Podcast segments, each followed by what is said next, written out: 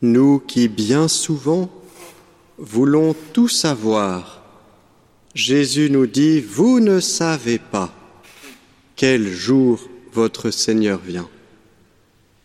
Nous qui bien souvent voulons tout organiser, eh bien là nous sommes un peu surpris, parce que précisément, il s'agit de se laisser surprendre. Cette venue du Seigneur, qu'en attendons-nous? Et que savons-nous? Parce qu'il y a ce que nous ne savons pas, mais il y a aussi ce que nous savons. Ce que nous ne savons pas, c'est l'heure.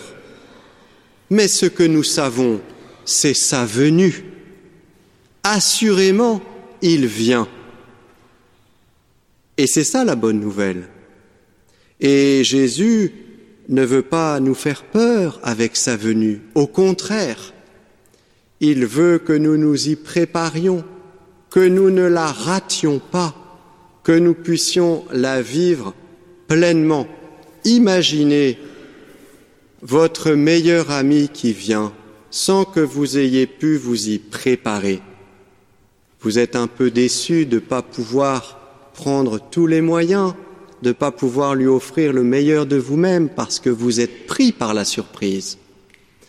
Et Jésus ne nous menace donc pas, Jésus nous prévient, plein d'amour, pour que précisément nous, soyons prêts, tout simplement. Préparons-nous à sa venue. Mais qu'est-ce que cette venue nous apporte? Parce que si elle nous apporte rien, c'est si nous ne nous en, si nous en attendons rien, pardon, eh bien, nous ne pourrons pas nous y préparer correctement. Alors le prophète Isaïe nous donne une idée de ce que peut être la venue du Seigneur. Avez-vous entendu ces expressions? De leurs épées, ils forgeront des socs. Incroyable, la venue du Seigneur transformera un instrument de mort en instrument de fécondité. Le soc sert à briser la terre, à l'aérer de manière à la rendre fertile, et encore de leur lance des faucilles d'un instrument de défense et de mort, un outil pour la moisson. Voilà l'œuvre de la venue du Seigneur. Quand Dieu vient, il transforme la mort en vie. Il transforme ce qui est réduit à rien et au néant en fécondité, en potentiel de vie. Voilà ce qu'opère la venue du Seigneur.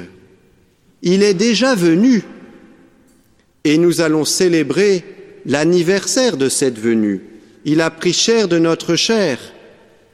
Il est déjà venu. Il vient maintenant en nous parlant, en nous rejoignant dans le pain et le vin de l'Eucharistie. Et il reviendra dans la gloire.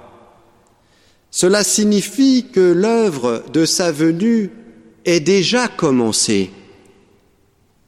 Cette œuvre de transformation, de suppression de la mort et du péché en vie est déjà commencée et elle se passe en nous. C'est le combat dont parle Saint Paul dans la lettre aux Romains que nous avons entendue dans la deuxième lecture. Ce combat pour la vie, ce combat pour le bien, pour le beau et pour le vrai, nous le vivons maintenant. Lors de son retour dans la gloire, nous partagerons sa victoire. Mais en attendant, il nous faut combattre. Et concrètement, qu'est-ce que ça veut dire? Eh bien, ça veut dire que le mal, qui ne vient pas, comme le dit aussi Saint Paul, de l'extérieur ou des aliments qu'on mange, mais qui malheureusement vient de notre cœur, toutes ces idées farfelues et mauvaises, elles sont, elles sortent de là. Mais c'est aussi là que nous pouvons les combattre, parce que de là aussi sort le choix, l'option pour le bien et pour la joie. Nous le pouvons avec la grâce de l'Esprit Saint dès maintenant, parce qu'il est vient, parce qu'il vient, nous pouvons travailler avec la grâce de Dieu à chasser en nous ce qui est mauvais, ce qui, ce qui conduit à la mort, et choisir ce qui est bon, ce qui est fécond, ce qui produira la vie. C'est tout l'enjeu de notre combat spirituel. Pour nous préparer à la venue du Seigneur, maintenant et dans la gloire, il nous faut accepter de ne pas savoir l'heure. Il faut s'abandonner. C'est pas facile. Et pour cela, il faut nous rappeler qu'assurément, il vient. Voilà la bonne nouvelle, il vient.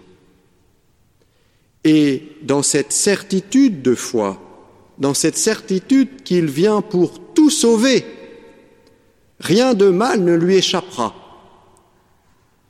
Il est victorieux, celui qui vient. Eh bien, dans cette espérance, à l'écoute de la parole, fortifiée par l'action de l'Esprit Saint en nous, comme Marie, qui est notre modèle pour attendre, pour veiller, eh bien, oui, laissons grandir en nous le désir de sa venue. Si le fait de l'attendre ne nous coûtait pas, si les épreuves de la vie ne nous pesaient pas, comment désirerions-nous sa venue? Et finalement, ce que nous sommes appelés à vivre ici-bas nous aide à faire grandir en nous le désir de sa venue et nous prépare ainsi à ne pas la rater, nous prépare à être prêts, toujours prêts, comme on apprend dans le scoutisme. Eh bien, pour cela, suivons Marie. Mettons-nous à l'écoute de la parole. Relevons ces expressions formidables qui annoncent que le Seigneur est capable de mort de faire de la vie, d'un instrument de mort un instrument de fécondité, de ma mort la résurrection, comme il l'a fait en son Fils Jésus-Christ et mettons-nous à espérer un peu, parce que cette espérance, elle est réelle. Mais n'espérons pas ce que nous pouvons mesurer, ce que nous pouvons prévoir ou calculer.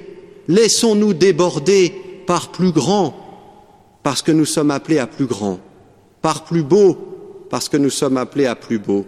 Nous sommes appelés à être pleinement fils et filles de Dieu, à partager la nature de celui qui vient. Marie s'est laissée surprendre, mais elle était prête et elle a été débordée. En elle, Dieu a pris chair. En nous-mêmes, alors qu'il nous parle, qu'il prépare nos cœurs, nous sommes débordés.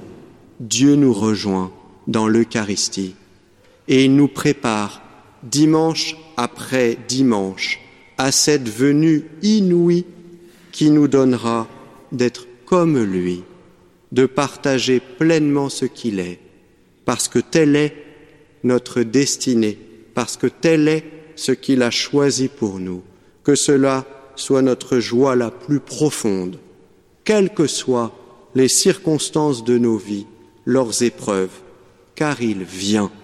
Amen.